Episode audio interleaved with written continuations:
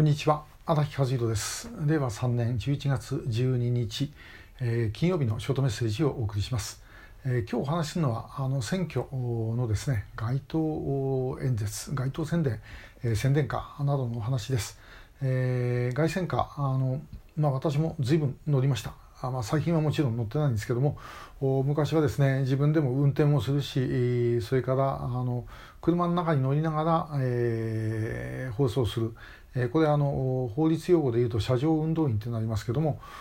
まあ、あの一般的に言われるのは女性の場合はウグイス男はカラス、え、ですね。えー、こういうのを、まあ、あのやってました。結構、まあ、あの面白かったといえば面白かった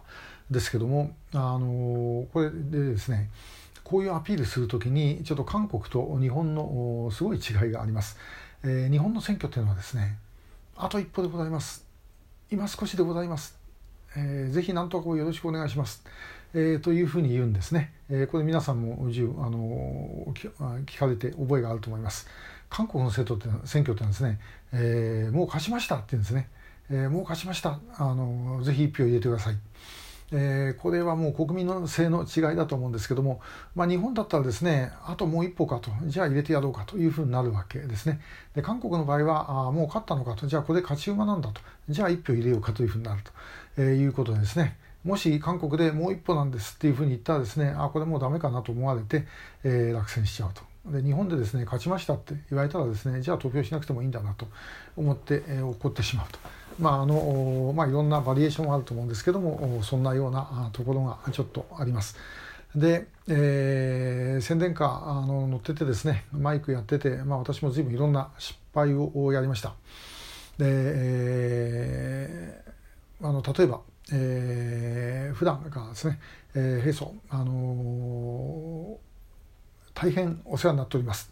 えー、というのとですねあの大きなご支援ありがとうございます。えー、まあ、こんなあの皆さん聞いたことあると思いますよね。で、えー、ところがですねあのずっと喋ってると眠くなってくるんです。あの喋りっぱなしでもですねくたびれてくると眠くなってきます。で、えー、だんだん自分が何言ってるか分かんなくなるね、えー、最後にですねああの大きなお世話になっておりますっていうふうに言ってですね、えー、外戦者の中の他のウグイスの女の子とかみんな爆笑してたということがありました。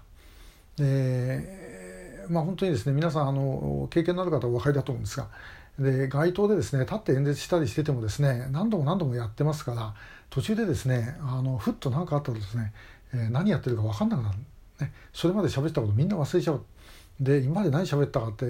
ー、思い出してる時間もない、えー、ということがあのあります。で、えー、そういう場合のあのやり方、えー、ですね。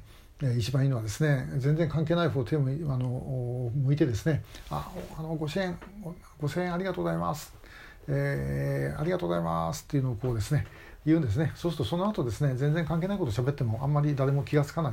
えー、ですね、えーまあ、もしあのやられる方でなんかそんな機会があったら、えー、やってみられたらいいんじゃないだろうかなということをちょっと思います。えー、まあ、私もあの街頭演説ずいぶんやったもんでですねあのおかげでものすごくあの役に立ったのはもう時間切って喋ることです。で街頭演説ってあの、まあ、例えば1人だけでどっか立ってやってる分にはですねいいんですけども例えばあの弁士が何人も来るとかですねその前座をやるとかあるいは後をやるとかいう話になった時に選挙の途中なんてですねそんな時間通りにできるなんてことはほとんどないですよね。えー、でそうするとですね例えばあの前座でやってたのにいつまでたっても弁士がやってこないと、えー、いうことがあります。でその場合はですねもうともかく話し続けるしかない。で、えー、なんとかしてこう話をつないでいくあるいは逆にですね、えー、10分しゃべる話になったんだけどもその前にもう次の弁士が来ちゃってもうすぐ喋らせなきゃいけないと、えー、いうことになったらですねもう5分で終わらせると。えー、いうことであのもう話をまとめちゃうということを、まあ、随分経験させられましたおかげで私あの話の内容に自信ありませんけども、えー、話をですね時間で終わらせることだけは私絶対に負けない、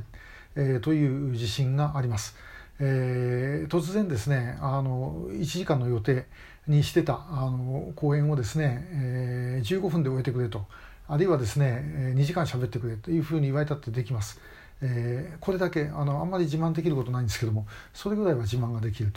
ということですね。えー、だあの党の民社党の研修会なんかでも、まあ、党員教育の中でですね、えー、スピーチの練習とかあ私もあのトレーナーで、え、やってました、えー、テーマをもらってですねで、えー、まあだからその来てる受講生がなんか好きなテーマをこっち出してきてでそれを3分間でしゃべるっていうようなことをですねあのやったり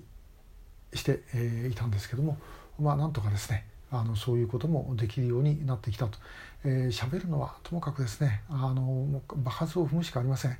えー、喋るの苦手だと思っている方はですねもうともかくもう喋る喋って喋ってですね喋りまくっていくで街頭演説って一番いいのはですね誰も聞いてないということです基本的には。で、えー、しかもですね結構辛いです、えー、みんな知らん顔してですねあの通り過ぎる。えー、そういう中でですね下手すりゃですねうるさいとか言って文句言われるわけですね。そういう中であの喋ってることっていうのはですねあの結構まあ訓練にはなります。えー、で、えー、やっぱり街頭で訴えるっていうのはある意味で言うと政治活動のまずもう色がのいいですから、えー、まあこれご覧の方の中で選挙出てみようかなとかね思ってる方はやはりそれを通じて、えー、有権者と語り合うというようなことをですねやって、えー、いただければというふうに思う次第です。まああの